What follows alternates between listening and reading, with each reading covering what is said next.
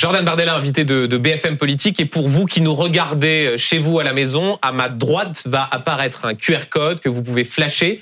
Et nous euh, relayerons à notre invité euh, tout au long de, de l'émission les questions que vous pouvez euh, lui poser. Jordan Bardella, avant de, de, de commencer cette interview et d'aborder notamment la question de, de cette manifestation contre les dites violences policières et la question de l'immigration, on a appris hier que le président de la République allait s'exprimer euh, ce soir, question simple, qu'est-ce que vous en attendez Et attention, interdiction de nous dire rien du tout, parce que ce serait vraiment trop prévisible. Comme tous les Français, j'attends cette rentrée euh, de la part du pouvoir en place un geste significatif sur le pouvoir d'achat. Euh, plus que jamais, les Français sont seuls face à un mur de l'inflation qui n'arrive plus aujourd'hui à surmonter, à surpasser, ce qui entraîne évidemment des privations très concrètes dans la vie des gens et notamment sur leurs loisirs, sur leur alimentation. On sait qu'il y a 8 Français sur 10 aujourd'hui qui disent se serrer la ceinture et nous souhaiterions notamment une baisse de la TVA de 20% à 5,5% sur le carburant et sur l'énergie parce que dans notre pays, se déplacer et bientôt se chauffer est en train de devenir un produit de luxe dans ce qui est pourtant la sixième puissance économique mondiale. On, reviendra tout à l'heure sur ce sujet précis du pouvoir d'achat, mais donc c'est sur ce point-là que vous attendez le président de la République, alors même qu'il y a plusieurs sujets question de euh, l'immigration, euh, la question du budget qui va arriver. Vous, c'est le pouvoir d'achat. Vous m'avez demandé ce que j'en attends. J'ai choisi une mesure qui apparaît très concrète et très consensuelle dans le pays. L'autre grand sujet, c'est évidemment la question de l'immigration. Vous voyez ce qui est en train de se passer en ce moment même à Lampedusa. Les Français ont conscience que ce qui se passe aujourd'hui sur cette petite île italienne de 6000 habitants sera demain le futur de l'Europe si on ne reprend pas dès maintenant le contrôle de notre politique d'immigration. Et j'ai eu l'occasion de réclamer en cette rentrée au président de la République l'organisation d'un référendum sur l'immigration le jour des élections européennes, le 9 juin 2024. Peut-être nous a-t-il entendu. Et on va y revenir dans, dans, un instant. Amandine, une question sur la manifestation d'hier à Paris. Oui, Jordan Bardella, parce que euh, on a vu euh, ces images. On va d'ailleurs les regarder euh, plus précisément de ces policiers qui ont été pris à partie dans une manifestation qui était organisée pour lutter contre les violences policières et le racisme dans la police. on regarde d'abord les images ensemble. Oh!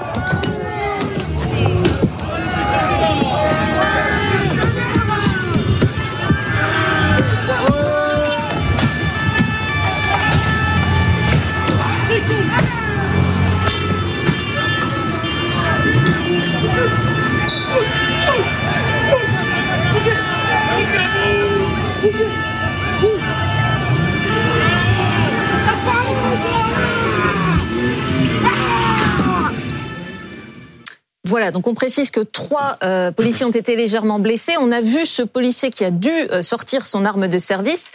Est-ce que vous pensez qu'il aurait fallu interdire cette manifestation? Je ne suis pas pour les interdictions a priori des manifestations. En revanche, je crois que les éléments perturbateurs aujourd'hui, qui sont notamment liés à l'ultra-gauche dans ces mouvances, doivent être mis hors d'état de nuire et probablement de manière préventive. Euh, ce que je peine à comprendre, comme des millions de Français, c'est que la NUPES, et notamment la gauche, ait un besoin quasi maladif, obsessionnel, euh, de nourrir la haine contre les forces de l'ordre et de nourrir la haine contre la police dans une période où, compte tenu de un empilement du calendrier, euh, les mouvements sociaux, les émeutes, euh, la Coupe du Monde de rugby, bientôt les Jeux Olympiques, nos forces de l'ordre sont épuisées. Et moi, je suis par principe parce que je suis du côté de l'État et de la République, du côté de nos forces de l'ordre. Vous voyez, quand on voit ces images qui sont difficiles à voir, parce que hum, on y voit là des fonctionnaires de police pris à partie par des militants d'ultra-gauche qui sont là non pas seulement pour découdre, mais pour tuer du flic. Et dans aucune autre démocratie au monde, madame, on ne tolérerait de telles images sans y apporter une réponse. Elles la France, elles ne sont pas tolérées ces images. Elles ont été condamnées par le ministre de l'Intérieur Gérald Darmanin. Mais quand dit Monsieur euh, Mélenchon et ses amis, justement, sujet. Non, Monsieur Bardella, justement, Monsieur Bardella, dans, cette, dans cette manifestation, il y avait des représentants politiques, des élus de la France insoumise, des élus également d'Europe Écologie Les Verts. Euh, selon vous, ces élus, ils ont une part de responsabilité dans ce qui s'est passé en ayant participé à cette manifestation? Je crois que la gauche, la gauche Nupes a une responsabilité très lourde dans le climat de violence que vit notre pays. Et la gauche NUPES est animée par une chose aujourd'hui, c'est la déstabilisation de notre société et la haine contre tout ce qui représente de près ou de loin la France et l'État.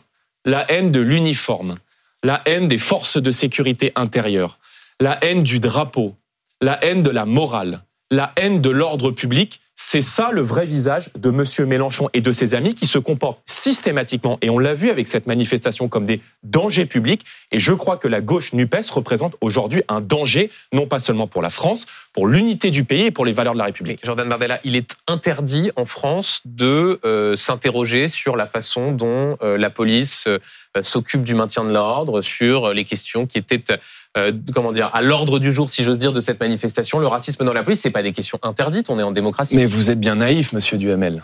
Il y a des questions. derrière euh, euh, la France insoumise le visage d'une détestation de la police. Et à l'heure où le pays fait face à des alertes, notamment de la part des services de renseignement français. J'entendais une interview du, de M. Lerner, le président de la DGSI, au mois de juillet, sur la recrudescence des risques d'attentats dans notre société à l'heure où la police est épuisée par un empilement d'événements absolument euh, euh, douloureux et difficiles pour les forces de l'ordre.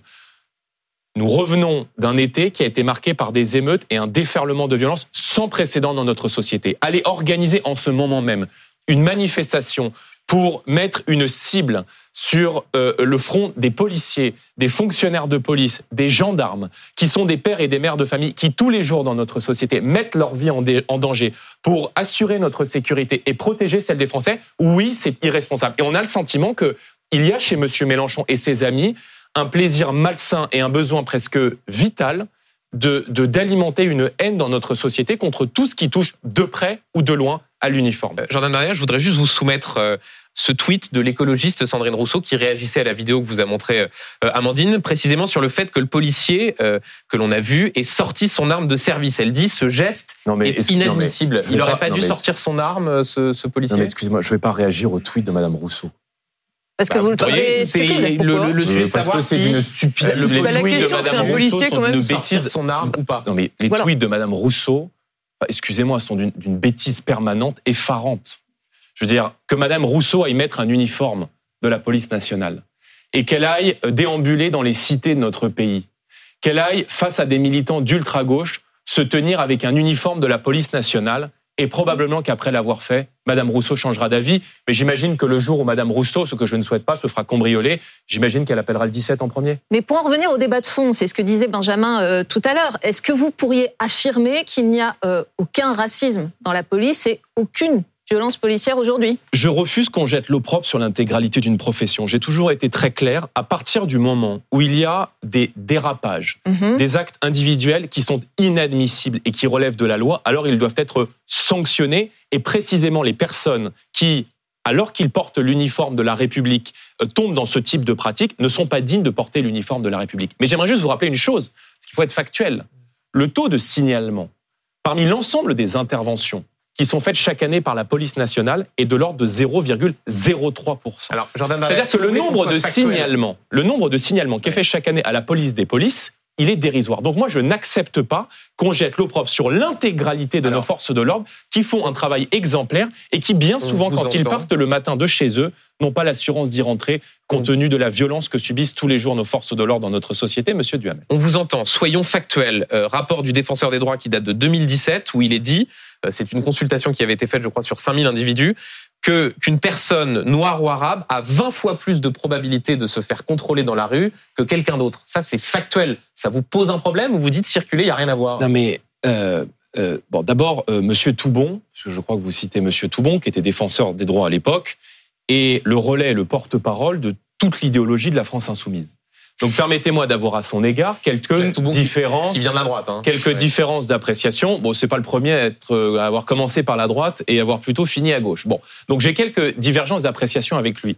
Il y a dans les quartiers aujourd'hui une surreprésentation de l'immigration parmi la délinquance. Pardonnez-moi. Et donc ça justifie que quelqu'un qui est noir ou arabe se fasse 20 fois plus contrôlé que, Monsieur, que les autres Il y a une surreprésentation de l'immigration. Moi, je rentre pas dans des considérations ethniques. Ça, c'est vous qui en faites la conclusion. Le bah, moi, je suis très factuel. Vous contestez le, fait, le, vous contestez le fait que des, des, des, des Noirs ou des Arabes sont plus souvent contrôlés que, que d'autres citoyens Le pape était à Marseille. Il a décrit d'ailleurs comme un havre de paix. Bon, je ne crois pas que ce soit un havre de paix. À Marseille, d'après les chiffres du ministère de l'Intérieur, 55% des interpellés, c'est M. Darmanin qui avait donné le chiffre, sont des personnes étrangères. Nous sommes aujourd'hui en région parisienne, en Ile-de-France, d'après les chiffres du ministère de l'Intérieur, il y a dans les transports en commun d'Île-de-France 93% des vols et 63% des agressions sexuelles qui sont le fait d'étrangers. Donc il y a parmi la délinquance et la criminalité une surreprésentation de l'immigration. Les policiers, ils font leur travail. Et je suis extrêmement ferme. Je refuse qu'on jette l'opprobre sur l'intégralité d'une profession. Mais en même temps, lorsqu'il peut y avoir des dérives individuelles, elles sont le fait d'hommes et de femmes. Elles doivent être sanctionnées avec la plus grande fermeté. Et nous veillerons encore une fois au pouvoir à l'application stricte et totale de la loi pour tous. Les policiers ne sont pas au-dessus des lois mais ils ne sont pas en dessous et ils ne seront jamais en dessous, encore moins avec le Rassemblement Vous parliez du pape, question d'Amandine à ce sujet. Oui, puisque le pape était euh, à Marseille et vous avez dû regarder probablement son discours où il dit qu'il faut lutter contre le, fanatisme de l'indifférence, qu'il faut accueillir euh, des migrants, avoir de l'hospitalité pour eux. Est-ce que ce discours du pape vous a touché peut-être ou est-ce qu'à l'inverse vous vous êtes senti visé? Il est normal, quand on est le chef de l'Église, euh, d'avoir une définition peut-être un peu plus large que celle qu'on peut avoir quand on est responsable politique de la charité. Il est normal d'enjoindre les peuples euh, euh, à ne pas s'habituer aux tragédies et aux 30 000 morts que nous avons connus en Méditerranée ces dix dernières années. Mais notre rôle de responsable politique est de rappeler précisément que le devoir de secourir des populations qui tentent la traversée de la Méditerranée ne convient pas nécessairement au devoir de les accueillir. Parce que j'entends qu'on se préoccupe, à juste titre d'ailleurs, de ces migrants et de gens qui veulent fuir leur pays pour des conditions de vie meilleures.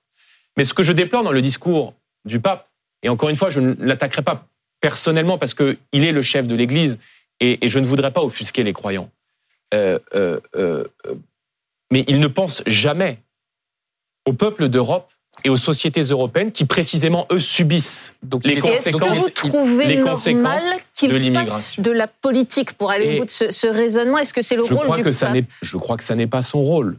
Mais encore une fois, il, mais il l'en fait et il fait le choix d'avoir un discours qui est un discours politique. Mais mon rôle et le rôle des responsables politiques, c'est de lui rappeler que euh, lorsqu'on appelle à l'immigration massive, hmm. qu'on appelle à l'ouverture inconditionnée et illimitée de l'ensemble de nos frontières, alors on porte une responsabilité dans le discours politique. Attendez, on porte une responsabilité sur euh, euh, la croyance et l'Eldorado que se font ces gens-là du continent européen. Donc, si vous voulez, ils, déplorent les conséquences d'un discours d'ouverture dont il chérit les causes. Donc vous dites, vous n'attaquez pas le pape, mais vous laissez, enfin vous nous expliquez que vous êtes en désaccord avec lui. Je voudrais vous citer une phrase qu'il a prononcée. Les personnes qui risquent de se noyer doivent être secourus. Est-ce que mais vous pourriez dire la même chose Il faut les secourir. la même chose. Mais il faut les secourir et les raccompagner non pas sur le sol européen, mais dans les pays de départ. Alors que lui dit Parce que il faut les accueillir, euh, il ne faut, ce sont nos frères en humanité. Et il ne faut pas considérer que la nos seule réponse non mais c'est nos frères en humanité très bien. consiste à les renvoyer dans les pays d'origine. Vous allez envoyer un message. Vous allez envoyer quel message à ces populations? Vous allez leur envoyer le message qu'ils peuvent, au risque de leur vie, traverser la Méditerranée parce qu'il y aura toujours des belles âmes, des belles âmes, pour aller recueillir les bateaux et les accueillir sur le sol européen. Et précisément, Donc, il est naïf? La politique que je, je pense c'est un ah, défenseur de l'immigration massive. je pense qu'il est argentin et qu'il n'a pas conscience du problème de l'immigration aujourd'hui en Europe qui déstabilise les sociétés européennes. Quand il dit Marseille est un havre de paix, permettez-moi, comme tous les Français, de, de, de m'offusquer et de dire qu'il ne connaît pas Marseille. Monsieur Bardella. Moi, j'aurais aimé, et, j'en termine, euh, qu'il aille à Marseille se recueillir près de la gare Saint-Charles, où deux jeunes filles, Morane et Laura, en 2017, ont été assassinées par un islamiste, par un clandestin tunisien qui précisément avait utilisé ces filières migratoires. Ah, moi, je Monsieur, monsieur Bardella, moi, je Juste une petite... Valérie, une seconde. Il y, a ceux qui euh, meurent en Méditerranée. Vous citiez le chiffre de 30 000 depuis 2013. Et il y a ce qui s'est passé à la gare Saint-Charles. Parce qu'il y a des vies qui comptent moins que d'autres. Euh, non, pas du tout. Mais le déplacement du pape n'avait pas pour objet de commémorer les morts liés au, terrorisme. Donc il y a des vies qui comptent moins que d'autres. Non, mais c'est deux sujets différents. C'est de protéger le peuple. C'est deux sujets totalement différents. Ça n'a rien à voir. Notre rôle, c'est de protéger le peuple français. Et l'immigration aujourd'hui en Europe anarchique, elle pose deux questions. Elle pose une question d'abord démographique. Et il y a beaucoup de Français, il y a beaucoup de peuples d'Europe qui ont envie de rester eux-mêmes. Il y a beaucoup de Français qui ont envie que la France reste la France, que l'Europe reste l'Europe et qui ont le sentiment que de ne plus reconnaître le pays dans lequel ils ont grandi. Et l'immigration pose, deuxièmement, une question démocratique parce que encore une fois, cet accueil de population avec la complaisance de M. Macron et des dirigeants européens on va parler d'immigration contre la vie. Restons sur le peuple, s'il vous plaît. Juste une question, ouais, une question vraiment très personnelle hein, vous concernant, M. Bardella. Est-ce que vous êtes croyant? Non, mais je respecte ceux qui ont la foi. D'accord. Vous ne l'avez pas, et je n'ai aucune difficulté à admettre que la France est un État laïque, mais que la France est une nation qui a une histoire et de la mémoire. Et notre pays a été façonné par 2000 ans d'histoire chrétienne, par 2000 ans de chrétienté. Par conséquent, je vais vous, dire... Vous êtes baptisé ou pas? Par conséquent, je n'ai pas été baptisé. Par conséquent, je ne suis pas choqué de voir le président de la République non pas participer, mais assister à une messe. Et au fond, le président de la République française est là dans une forme de continuité. Euh, euh, le président Giscard l'avait fait à l'époque. On se souvient que le général de Gaulle avait reçu le chancelier Adenauer en 1962 à la cathédrale de Reims. Mm. Et même François Hollande, d'ailleurs, lorsque le père Jacques Hamel avait été assassiné par un islamiste, avait honoré sa mémoire dans, euh, une, dans une église et avait participé à une messe en 2016. Donc, Jordan ça, ne, ça, ne me choque pas de voir le président. Vous seriez allé, si vous aviez été en responsabilité, vous vous seriez rendu au stade Vélodrome pour assister à cette messe? Oui. Oui, ça vous aurait pas. Et donc, quand la gauche dit c'est un sujet de, de, laïcité, le président de la République n'aurait pas dû s'y rendre. Non mais, ce sont des arguments que vous n'entendez pas. Mais la gauche met la laïcité à toutes les sauces. Et, et, au fond, je trouve ça très hypocrite de la part de la gauche qui passe ses journées à se rouler par terre devant toutes les revendications islamistes, à faire les ruptures de jeûne, à tolérer les prières de rue, à tolérer la baya, à tolérer le voile dans l'espace public et à s'offusquer dès que le président de la République française, dans un pays qui est emprunt et qui a été imprégné par 2000 ans de christianisme, non pas participe, mais assiste à une messe en présence de quelqu'un qui n'est pas seulement le chef de l'Église, mais qui est aussi un chef d'État. Mais Jordan Bardella, on a, juste l'impression quand on vous écoute que vous êtes un peu au milieu du guet, que vous ne voulez pas froisser votre électorat catholique, chrétien, mais que en fait les, vous dites respecter les, les racines chrétiennes, mais quand ça vous arrange, parce que c'est bien la définition quand même qu'a faite le pape de la chrétienté, la bienveillance, la charité, l'humanité, l'ouverture. Donc si on rejette tout ça, il reste quoi? C'est-à-dire? Bah, bah les racines chrétiennes, c'est quand ça vous arrange. Vous, vous n'avez cessé de dire, notamment, je sais, je vous ai suivi sur le terrain pendant la campagne des européennes de 2019, célébrer les racines judéo-chrétiennes. Et là, quand on a le pape, chef des croyants, qui avance la nécessité de mettre en œuvre la charité chrétienne, vous dites, il se trompe et il connaît pas le sujet migratoire. mais excusez-moi, euh, il y a une différence quand même entre un pays empreint de 2000 ans de chrétienté et le fait euh, d'accueillir toute l'Afrique pour submerger le continent européen. vous êtes, non mais excusez-moi, ne, faites pas les naïfs. Il y a peut-être une, une, nuance quand même entre admettre que la France est un pays évidemment chrétien qui s'inscrit aujourd'hui politiquement dans un cadre institutionnel et républicain laïque, mais excusez-moi, Noël, Pâques, Mm. Notre-Dame de Paris, ça fait partie non pas du patrimoine religieux, et le message de charité, le message de charité et d'accueil de l'Église, vous ne l'endossez pas. Et je préfère à cela la sagesse de ses prédécesseurs et notamment de Benoît XVI, qui déclarait les États ont le droit de réglementer les flux migratoires, de défendre les frontières et de le faire dans le respect de la dignité de chacun. Je préférais la sagesse de son prédécesseur. Merci beaucoup Jordan Bardella. On se quitte quelques instants et on revient juste après cette courte pause. À tout de suite. Jordan Bardella, président du Rassemblement national, invité de, BFM Politique. Euh, une question d'un téléspectateur. Voilà ce que vous demande. Franck, il vous interroge sur ce que vous avez pensé du repas à Versailles pour accueillir le roi euh, Charles III et la reine Camilla. Il vous demande s'il était décalé par rapport à la souffrance des, Français. Je pense que le président de la République aurait gagné à faire beaucoup plus simple, beaucoup plus sobre. Parce que euh, la rentrée est dure pour les gens. Elle est dure pour les Français qui euh, ont vu encore au mois d'août euh, les tarifs de l'électricité augmenter de 10%. Que la France reçoive dans des conditions particulières euh, le roi d'Angleterre, c'est normal. Parce que il est roi et que nous avons entre nos deux pays euh, une amitié historique. C'est Versailles, c'est la France, c'est le, mais je pense, euh, mais, je crois, mais je crois. Présidier, il y aurait plus aucune réception à Versailles. Mais soyez pas caricatural, madame. Bah, mais je pense que vous non, dites c'est décalé. Oui, non, j'ai pas dit. J'ai dit que ça aurait appelé à un peu plus peut-être de sobriété. C'est-à-dire concrètement, il aurait fallu euh, ne pas aller à Versailles. Mm, mm, ça aurait pu être en un peu plus petit comité. Ah bon, voilà. Quand c'est un ah, dîner d'État qu'on a pas reçu euh, un, comment dire, une reine ou un roi à Versailles depuis près de 40, 50 ans. Euh, on ne met pas les petits plats dans les grands? Bah, Vous me demandez mon avis, je vous le donne. Je, je pense que la souffrance des Français exige des responsables politiques de la pudeur de la et de l'humilité. Très bien, on vous a en entendu. tout cas, la sobriété. Et je rappelle que ce QR code est toujours à ma droite et que vous, à la maison, vous pouvez le scanner et interroger. Euh, Encore une fois, j'ai pas voulu de faire euh, de, fausses polémiques au moment où le dîner a eu lieu, parce que c'est important qu'on puisse recevoir le, le roi d'Angleterre, mais, mais, mais vraiment, je me mets à la place des gens et je pense que ça a été difficilement perçu par beaucoup. Question d'Amandine sur l'immigration. Tout à fait, puisque Gérald Darmanin, à propos des migrants de Lampedusa, a euh, eu un ton très ferme. Il a dit que la France n'en accueillerait pas, sauf bien sûr les demandeurs d'asile. Est-ce que cette fermeté, elle vous convainc et vous euh, convient? Le problème de Monsieur Darmanin est qu'il parle comme le Rassemblement national, euh, mais qu'il agit comme la NUPES. C'est-à-dire Parce que au moment où le ministre de l'Intérieur nous explique euh, que pas un seul migrant de Lampedusa arrivera sur les côtes françaises, il soutient à l'Europe le pacte européen pour l'immigration, qui précisément, contre lequel j'ai voté au Parlement européen, qui prévoit précisément une clé de répartition et une relocalisation, c'est-à-dire une répartition autoritaire et obligatoire des migrants dans nos communes, dans les villes et dans les villages français. demandeurs d'asile, le pacte migratoire. Les demandeurs d'asile ne sont pas migrants. Les demandeurs d'asile sont ceux qui sont euh, susceptibles d'être tombés par l'opération du Saint-Esprit sur le territoire français. Vous savez très bien qu'il y a une envoyé par Notre-Dame. Vous pouvez ironiser. Vous savez très bien qu'il y a une distinction entre des migrants euh, économiques qui viennent de pays qui ne sont pas en guerre et ceux qui sont susceptibles d'être éligibles au statut de réfugiés. Or, le pacte migratoire prévoit cette répartition, vous avez raison, sous peine de sanctions financières. Absolument. Merci. Pour ceux qui sont des demandeurs d'asile. D'accord. Ce qui n'est pas le cas en majorité de ceux qui sont arrivés à Lampedusa. Euh, Monsieur Duhamel, la France a le record européen de l'impuissance en matière d'exécution des obligations de quitter le territoire français.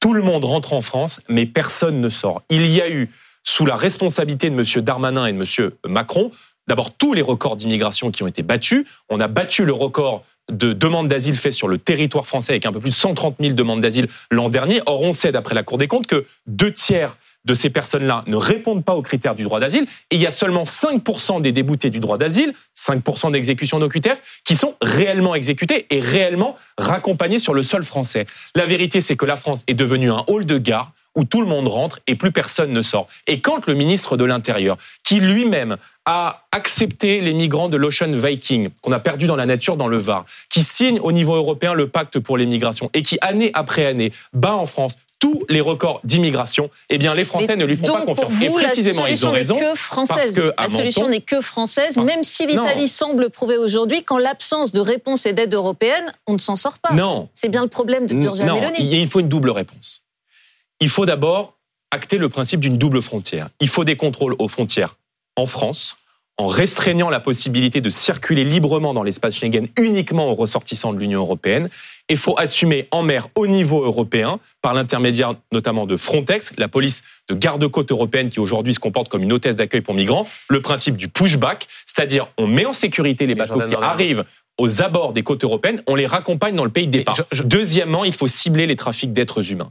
Parce que les ONG de gauche et d'extrême gauche se font aujourd'hui les complices de ce trafic d'êtres humains en allant, chercher, en allant chercher, pardonnez-moi, j'en termine, en allant chercher, j'en termine, les bateaux de migrants à 10 ou 20 km des côtes libyennes ou des côtes tunisiennes. C'était ce qu'on entendait pendant la campagne présidentielle de Giorgia Meloni aujourd'hui, un, législatif. Non, non, non, oui, vous avez raison, elle est présidente du Conseil. Un, aujourd'hui, elle est obligée d'en appeler à l'Union européenne. Deux, elle promettait la fin de l'immigration. Les arrivées ont doublé par rapport à l'année dernière. Qu'est-ce qui nous dit que si vous étiez au pouvoir, vous réussiriez à mettre en œuvre ces promesses? Eh bien, essayez, Monsieur Duhamel. Bah, essayez très bien. Enfin, Tous les que la force de l'exemple. Oh, je sais que à titre, je, je doute à titre personnel que vous souhaitiez essayer, mais mais, non, mais, attendez, le, il y a sujet, Jordan Bardella. au niveau, pardonnez-moi, je ne suis pas d'abord un l'avocat de Madame Mélanie. Il y a dans son gouvernement une coalition avec nos alliés de la Lega de Matteo Salvini, avec qui je siège au Parlement européen, et qui, lorsque lui était ministre de l'Intérieur en Italie, a fait chuter de manière significative le taux d'arrivée des migrants sur les côtes italiennes. Et, deuxièmement, il y avait beaucoup moins d'arrivées sur les côtes Vous avez raison, et merci de me permettre de rappeler que là, les images qui apparaissent derrière vous, ce n'est que le début du commencement. Et que euh, l'Afrique va passer d'ici à 2050 d'un milliard 200 millions d'habitants à 2 milliards 500 millions d'habitants. C'est convaincre les Français que vous, vous changerez la donne. Mais je pense que les Français nous font confiance sur la question de l'immigration. Et ils, savent précisément. C'est un peu court comme argument nous. Hein. Euh, excusez-moi, nous ne sommes pas encore aux responsabilités. Ça va pas Et je peux vous dire qu'il y a en Europe des gouvernements qui maîtrisent leur immigration. C'est le cas de la Hongrie de M. Orban. C'est le cas du Danemark. Donc pas exactement la même localisation en Europe. pourtant, vous avez raison, qui est pourtant, ils ont des frontières qui ne sont pas évidentes à gérer non plus, qui, euh, euh, comme le Danemark, est un gouvernement socialiste, arrive par une politique beaucoup plus dure à l'égard de l'immigration et notamment de l'immigration clandestine à réduire les flux. Et troisièmement, je termine sur ce que je vous disais les tout à l'heure. Africains ou les subsahariens de Il faut, Madame, rendre la France pays impossible pour l'immigration clandestine. La France est devenue un guichet social pour les peuples du monde entier. Il faut d'abord un supprimer les soins gratuits offerts aux clandestins parce que c'est une pompe aspirante. Il faut supprimer le droit du sol parce que c'est une pompe aspirante. Il faut organiser le traitement de l'asile dans les ambassades et dans les consulats des pays de départ parce que c'est une aspirante. Mais je ne veux pas convaincre euh, de partir uniquement ceux qui sont là. Je veux convaincre le continent africain, qui est une bombe démographique, de venir submerger le continent mais européen. Vous opposez que, par exemple, les États-Unis, ça n'est pas du tout un Eldorado social. Les États-Unis, ça n'est pas du tout un Eldorado social, et beaucoup de migrants y arrivent. Le Royaume-Uni, ça n'est pas du tout un Eldorado social. Les migrants y arrivent aussi. Madame, je vous ai parlé de la Hongrie et du Danemark. Je vous ai pas parlé des États-Unis. Ben, euh, la réalité, c'est que pour Monsieur Macron, l'immigration n'est pas un problème elle est un projet. Et quand on a battu tous les records d'immigration depuis 2017, on est responsable de ces appels d'air. Moi, je ne veux pas que la France disparaisse. je ne veux pas que l'Europe disparaisse. Je veux que notre peuple puisse conserver non seulement son modèle social, mais qu'il puisse conserver sa langue son histoire, son mode de vie, sa conception de la femme, sa défense des libertés. Or, aujourd'hui, l'immigration massive de, de, de, gens qui ne partagent aucunement nos valeurs et notre civilisation remet en cause aujourd'hui les grands équilibres de notre société. Je vous en prie. Une question de Valérie sur le pouvoir d'achat et la revente à perte qui a été proposée par le, par le gouvernement. Eh oui, ça a été la, ça c'était la grande mesure annoncée par Elisabeth Borne euh, la semaine dernière. C'est les ventes à perte euh, euh, qui sont donc autorisées d'une manière euh, provisoire. Est-ce que vous appelez tous les grands groupes notamment Total, hein, à faire un geste pour que les consommateurs payent moins, pour qu'ils fassent ces ventes à perte qui seraient bonnes pour les consommateurs? D'abord, la vente à perte, on voit bien le camouflet que euh, a reçu Madame Borne de la part des chefs d'entreprise est, à mon sens, le signe d'une grave incompétence économique de la part du gouvernement. Parce que l'essence, le carburant, pour beaucoup de grandes surfaces, est utilisé comme un produit d'appel. Mmh. Le risque d'ouvrir la porte à la vente à perte et d'entraîner un effet de rattrapage mécanique sur les prix de l'alimentation et de contraindre les grandes surfaces qui font peu de bénéfices et peu de marge sur les carburants, qui s'en servent comme un produit d'appel, de reporter ce manque à gagner sur les produits de l'alimentation. C'est irresponsable. Deuxièmement, c'est irresponsable parce qu'on va créer un gouffre énorme entre les ténors euh, du carburant en France, qui auraient économiquement éventuellement la possibilité de faire cet effort, et les petits distributeurs, notamment dans la ruralité. les gouvernements les aident, l'État va les aider. Et troisièmement, madame, dans une économie développée, pardon, hein, c'est pas pour rien que c'est interdit depuis 1963, on ne vend pas euh, à perte. On ne demande pas à des entreprises de euh, détruire leurs propres valeurs. C'était le cas avant 1963. Certains distributeurs le oui, mais on n'est plus dans la France, monsieur, euh, monsieur pardon, mais économiquement, il faut être réaliste. Oui, mais on n'est plus dans la France des années 50. Moi, ce que je pense... C'est une mesure qui aurait pu soulager le pouvoir d'achat des Français, quand non. Même. Le moyen de rendre aux Français les fruits de leur travail, c'est de baisser les taxes sur le carburant. On est l'un des pays qui a le plus haut taux de prélèvement obligatoire au monde. Dans tout l'OCDE, la France est le pays qui n'a jamais fait payer autant d'impôts à sa population. Quand il y a 60% de taxes sur les carburants, on peut agir immédiatement pour rendre du pouvoir d'achat aux Français. Avec la baisse de TVA que nous proposons, nous faisons gagner aux Français 10 euh, euros sur un plein de 40 litres. 12 milliards, c'est clair, C'est concret et c'est immédiat. votre chiffre, j'avoue, ça coûte 12 milliards. Alors vous avez raison, ça coûte 12 milliards mais que le gouvernement ne vienne pas nous, nous, expliquer que ça coûte 12 milliards quand on a fait un bouclier énergétique de 110 milliards d'euros parce qu'on ne voulait pas toucher aux règles européennes d'arrimage de l'électricité sur le gaz. Vous me demandez, vous me dites que ça coûte 12 milliards, soyons concrets. L'État, grâce ou à cause de l'inflation, ces deux dernières années, a fait deux fois 30 milliards d'euros de surplus de TVA sur euh, la consommation à cause ou grâce, ça dépend de quel point de vue on se place, à l'inflation. Moi, ce que je dis, c'est que l'État n'a pas à s'enrichir sur le dos des Français pendant que le peuple français s'approprie. Donc, je pense une, une dernière question sur ce sujet de cette TVA gagnée en plus avec l'inflation par l'intermédiaire de baisse de taxes. Donc c'est finançable, c'est financé et c'est concret. Une dernière question avant de parler des européennes. Euh, vous venez de dire dans la même phrase, le bouclier a coûté plus de 110 milliards d'euros et En gros, l'État s'est enrichi, il y a une cagnotte. Vous voyez bien que ça n'a pas de sens, il n'y a pas de cagnotte. Monsieur... Les mesures d'accompagnement ont coûté davantage que ce que l'État a pu toucher grâce aux recettes liées à l'inflation. Monsieur Duhamel, les 110 milliards d'euros que nous ont coûté le bouclier énergétique viennent en très grande partie de l'impuissance du gouvernement français à faire respecter sur la scène européenne ses intérêts. Si les Français ont vu leur facture énergétique multipliée par 3, 5, 6, 7, 8 ou 9, comme on l'a vu chez certains industriels et chez certains boulangers, c'est parce que nous sommes pieds et poings liés aux règles européennes du marché européen de l'électricité, qui fait que les Français sont volés, qui fait que les Français paient aujourd'hui une électricité qui ne correspond plus à son coût de production parce qu'elle est alignée pour simplifier sur le gaz, parce que l'énergie est calculée au niveau européen sur le, coût de production de la dernière centrale qui est appelée, c'est-à-dire sur le gaz, qui fait que pour faire plaisir aux Allemands, les Français ne peuvent plus bénéficier des fruits de leur filière nucléaire. Donc moi, je propose de remettre ces règles sur la table. Je le défendrai dans le cadre de l'élection européenne, parce que je pense que c'est le seul moyen, le seul biais pour rendre aux Français les fruits de leur travail. Et ça nous permettrait, puisqu'on est concret, d'après l'INSEE, de rendre 500 euros par an de pouvoir d'achat aux Français sur leur facture énergétique. C'est clair, c'est concret et c'est faisable. À propos des européennes, Jordan Bardella, euh, vous dites et vous répétez que vous craignez que la liste reconquête qui est menée par Marion Maréchal soit contre-productive et vous empêche d'arriver en tête. Alors, est-ce qu'après tout, il ne faut pas aller au bout de la logique, est-ce que vous leur lancez un appel clair et net aujourd'hui à vous rejoindre? Je pense que les aventures personnelles, euh, à l'heure où le Rassemblement national peut remporter la prochaine élection européenne et la prochaine élection présidentielle de l'avis de tous les observateurs est contre-productif et fait perdre du temps à la cause.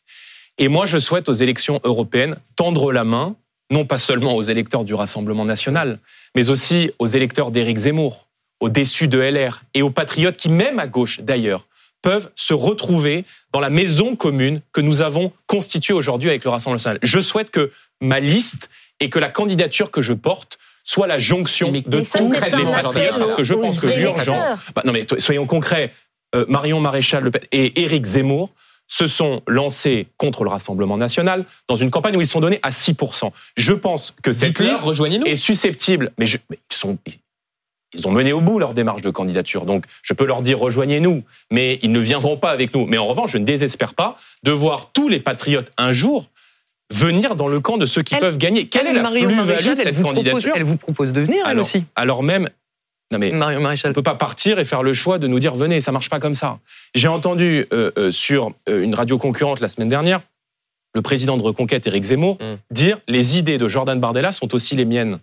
Alors pourquoi présenter une liste contre moi? Alors deux questions très concrètes avant de passer à un autre sujet. Un, est-ce que vous dites Marion Maréchal à terme, aura sa place au Rassemblement national bah, Si elle choisit à un moment donné, elle, enfin ça la regarde elle, si elle veut faire le choix du camp qui peut gagner plutôt que d'aller sauver le parti d'Éric Zemmour, mais évidemment qu'elle sera Vous l'accueillerez mais, mais bien les sûr. bras ouverts. Mais mais évidemment, je pense qu'on aura besoin de tout le monde. Moi, je pense que pour gagner, on est donné gagnant aujourd'hui, à la fois des élections européennes et potentiellement gagnant de la prochaine élection présidentielle. On a besoin de toutes les forces, on a besoin de la mobilisation de tous, de l'énergie de chacun. Et moi, je suis précisément, parce que je suis donné en mmh. tête de ces élections européennes, en capacité de rassembler tous les patriotes dans le cadre de cette élection et européenne. une autre question rapide. Euh, on sait que vous discutiez avec euh, Nadine Morano des Républicains pour qu'elle vienne sur votre liste aux européennes. Est-ce que c'est encore une possibilité? Je, je, je, pas.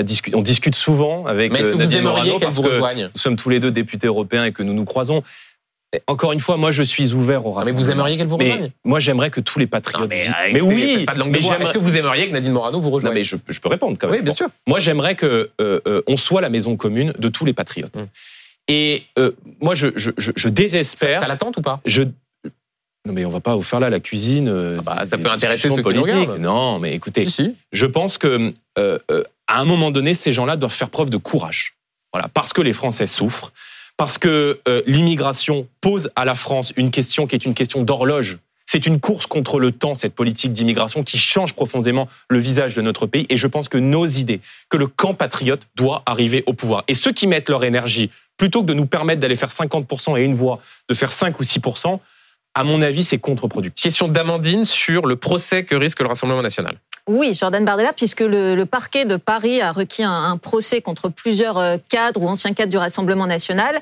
Euh, en arguant du fait que euh, le parti aurait utilisé par le passé des moyens du Parlement européen pour faire tourner le Front National, ce qui était à l'époque le Front National. Est-ce que tout ça n'est pas un peu gênant pour un parti qui a longtemps dit ce, slogan main pop, tête haute Mais madame, il y a une présomption d'innocence, mhm. une enquête, et vous avez raison, c'est un peu gênant de voir qu'à chaque fois, ce procès des assistants parlementaires européens, qui concerne d'ailleurs tous les blocs politiques. Hein. Ça concerne la NUPES, ça concerne la majorité présidentielle. Avec le MoDem, c'est pour des sommes 5 Le Rassemblement national, c'est parce qu'il y a une différence d'appréciation entre les partis politiques français et le rôle que doivent avoir les assistants parlementaires, à savoir que le Parlement européen, qui viole d'ailleurs tous les droits de la défense, le Parlement européen est à la fois policier, juge, euh, parti, huissier, et n'a pas signé d'ailleurs la Convention européenne des droits de l'homme, ce qui pourrait nous empêcher d'ailleurs ou empêcher nos concurrents d'aller se pourvoir devant euh, euh, la CEDH, arrive systématiquement avant les élections. Et donc juste, fait quand même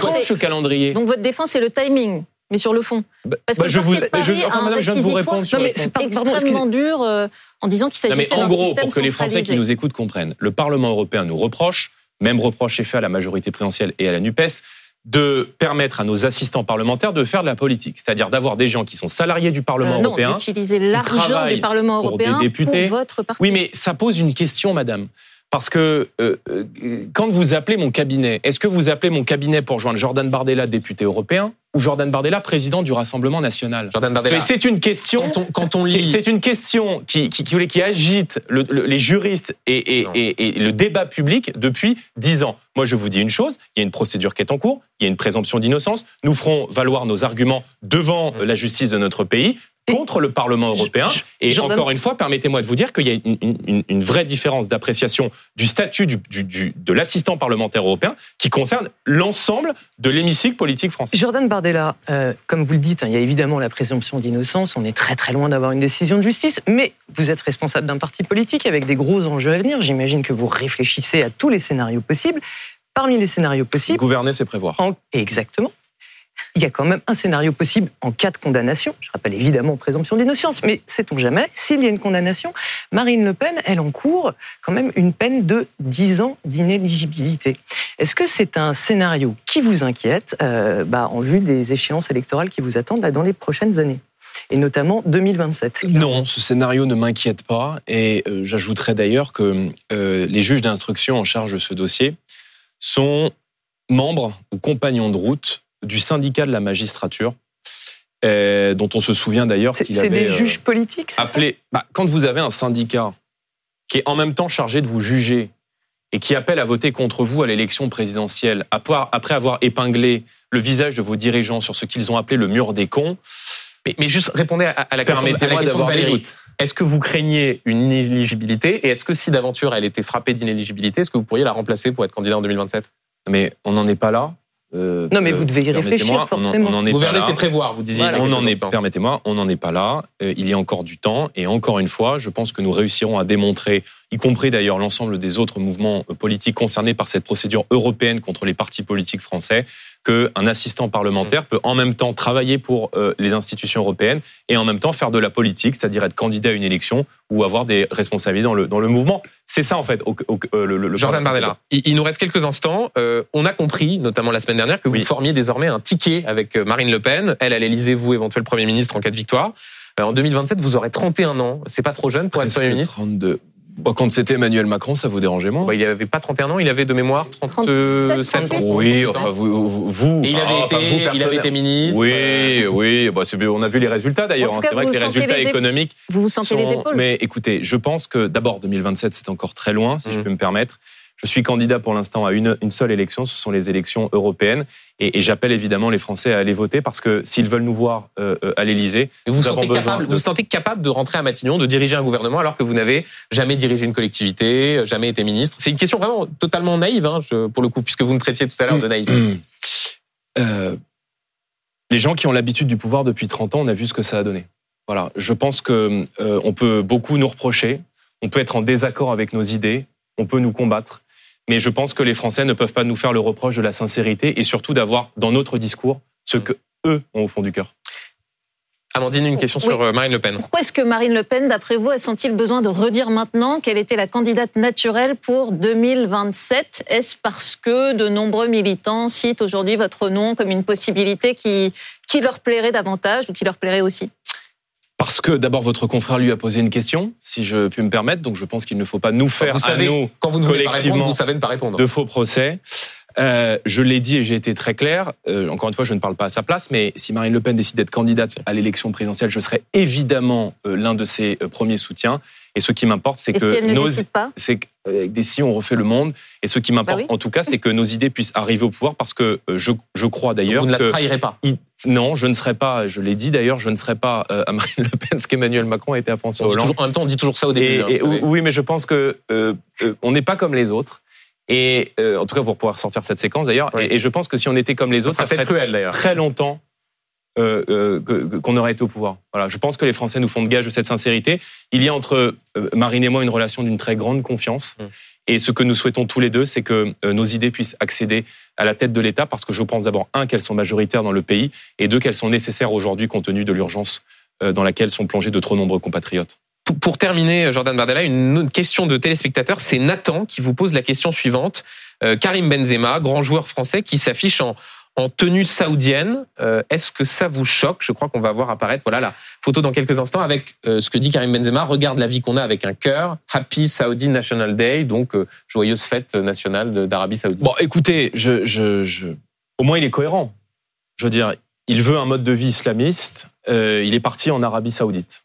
Voilà. Si tous ceux qui veulent un mode de vie islamiste pouvaient aller dans des pays islamistes, peut-être que la France se porterait beaucoup ouais, mieux. Il est, il est islamiste, Karim Benzema, au seul motif qu'il joue euh, en Arabie Saoudite euh, et oui, qu'il oui, se je pense vêtit qu'il est, oui, de oui, cette je, façon-là. je, je pense qu'il est, euh, je pense qu'il est un compagnon de route de l'idéologie islamiste, bien sûr. Karim Benzema, qui a été un, Oui, des, bah, un des plus grands joueurs français, Ah, qui mais a je- été en sélection mais nationale. le- le- vous savez, il faut distinguer l'œuvre de l'individu. C'est effectivement peut-être l'un des plus grands joueurs de football français, mais euh, effectivement, il est coutumier de pratiques islamistes et c'est d'ailleurs probablement Qu'est-ce qui vous permet d'affirmer ça? Lui-même ses déclarations. Il a dit ça fait du bien de pouvoir jouer dans un pays euh, dans un pays musulman, donc il le ça fait revendique. pas- Ça, ça fait pas de lui un islamiste. Bah, enfin, excusez-moi, il est quand même en, en tenue euh, de- traditionnelle saoudienne, qui est a priori un État islamiste. Euh, Islamiste. Qui est Et encore une fois, euh, la, rigoriste. euh, salafiste, on dira comme comme on veut. Enfin, c'est en tout cas un pays où on coupe la main des, de, de ceux qui veulent, me semble-t-il. Donc pour vous, c'est une provocation de sa part? Je n'ai jamais dit que c'était une provocation de sa part. Je, je lui fais gage de la cohérence, madame. Mm. Je- il- dit lui-même d'ailleurs, euh, et d'ailleurs c'est un vrai sujet, la manière dont l'Arabie Saoudite est en train de phagocyter aujourd'hui euh, le, le- le football. Vous savez que l'Arabie Saoudite a un fonds souverain de près de 20 milliards d'euros qui lui permet d'acheter l'intégralité, euh, 20 milliards de, de, de- de dollars qui lui permet notamment d'acheter euh, d'acheter des joueurs. Je ne suis pas certain que beaucoup s'y sentent bien et aient envie d'y rester. Je ne sais pas si Cristiano Ronaldo finira sa vie en Arabie Saoudite. Enfin, ça, ça le regarde. Voilà, le football est politique. Merci. En tout cas, Karim Benzema reste l'un des plus grands joueurs de football. Merci beaucoup, Jordan Bardella, d'avoir été l'invité de, Merci, de BFM. Politique. Merci, Merci à vous. Merci. tous.